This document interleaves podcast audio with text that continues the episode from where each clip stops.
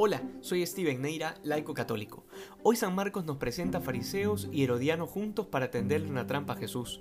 Los herodianos eran los seguidores de Herodes Antipas. En otras palabras, esta vez ya no eran solo los líderes religiosos los que trataban de desacreditar al Señor, sino también gente dedicada a adular constantemente a Herodes en temas políticos.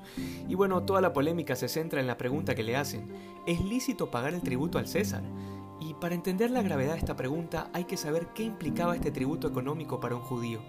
Era signo de servidumbre a Roma, una potencia extranjera, diferente al pueblo de Israel y para colmo pagana. O sea, por eso era tan impopular entre el pueblo este tema, porque hería profundamente el patriotismo y el orgullo religioso de un judío. Y esto obviamente lo sabían muy bien los fariseos, los saduceos y por supuesto que los herodianos. Pero además se acercan al Señor echándole flores y llamándole maestro, diciéndole sabemos que eres veraz. Y esto nos enseña una primera cosa. Y es que con todos podemos ser hipócritas, hasta con nosotros mismos, porque hay gente que es profesional para vivir una mentira. Pero nunca, nunca con Dios, porque a Dios no podemos engañarlo, porque como dice el profeta Jeremías, Él penetra el corazón y sondea las entrañas. Pero volviendo al tema, si Jesús responde que sí hay que pagar el tributo, se desacredita ante el pueblo judío por despreciar las aspiraciones nacionales y las esperanzas de un Mesías, acarreándose la ira del Sanedrín. Y si dice que no, se convierte en un rebelde que desafía el poder romano, acarreándose la ira del César. Pero la respuesta del Señor va muchísimo más allá de un sí o de un no. Pide que le traigan un denario.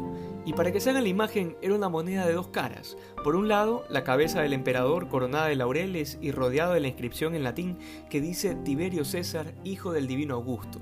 Y del otro lado de la moneda, la inscripción Pontifex Maximus, que quiere decir Pontífice Supremo. Jesús la tiene en sus manos, la examina detenidamente y todo el mundo tiene los ojos fijos en él, con una atención única, esperando la respuesta.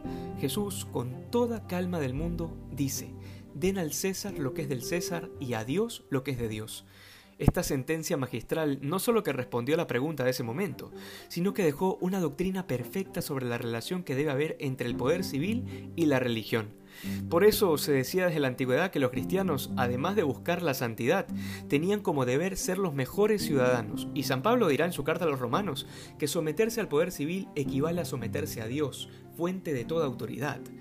En nuestros días este tema no siempre termina de entenderse, y como todo en la vida, hay extremos que hacen mucho daño.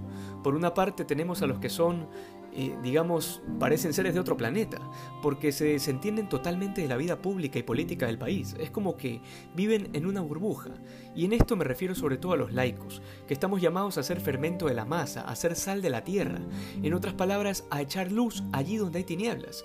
Y en esto hay que hacer un mea culpa, porque los niveles de corrupción que hay en el país no son solo por culpa de los corruptos, sino por el grandísimo pecado de omisión de aquellos católicos que tienen vocación a la política, pero que por cobardes o por cómodos prefieren dedicarse a otra cosa.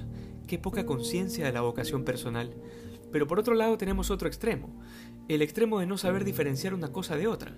Y entonces con mucho dolor vemos que hay sacerdotes y religiosos que han renunciado a su hábito o a su ministerio para dedicarse a la política, porque tienen un criterio enfermizo de que el verdadero cambio, y así he escuchado a muchos expresarse, el verdadero cambio se hace desde allí. Por cosas como esta es tan importante el discernimiento en los seminarios.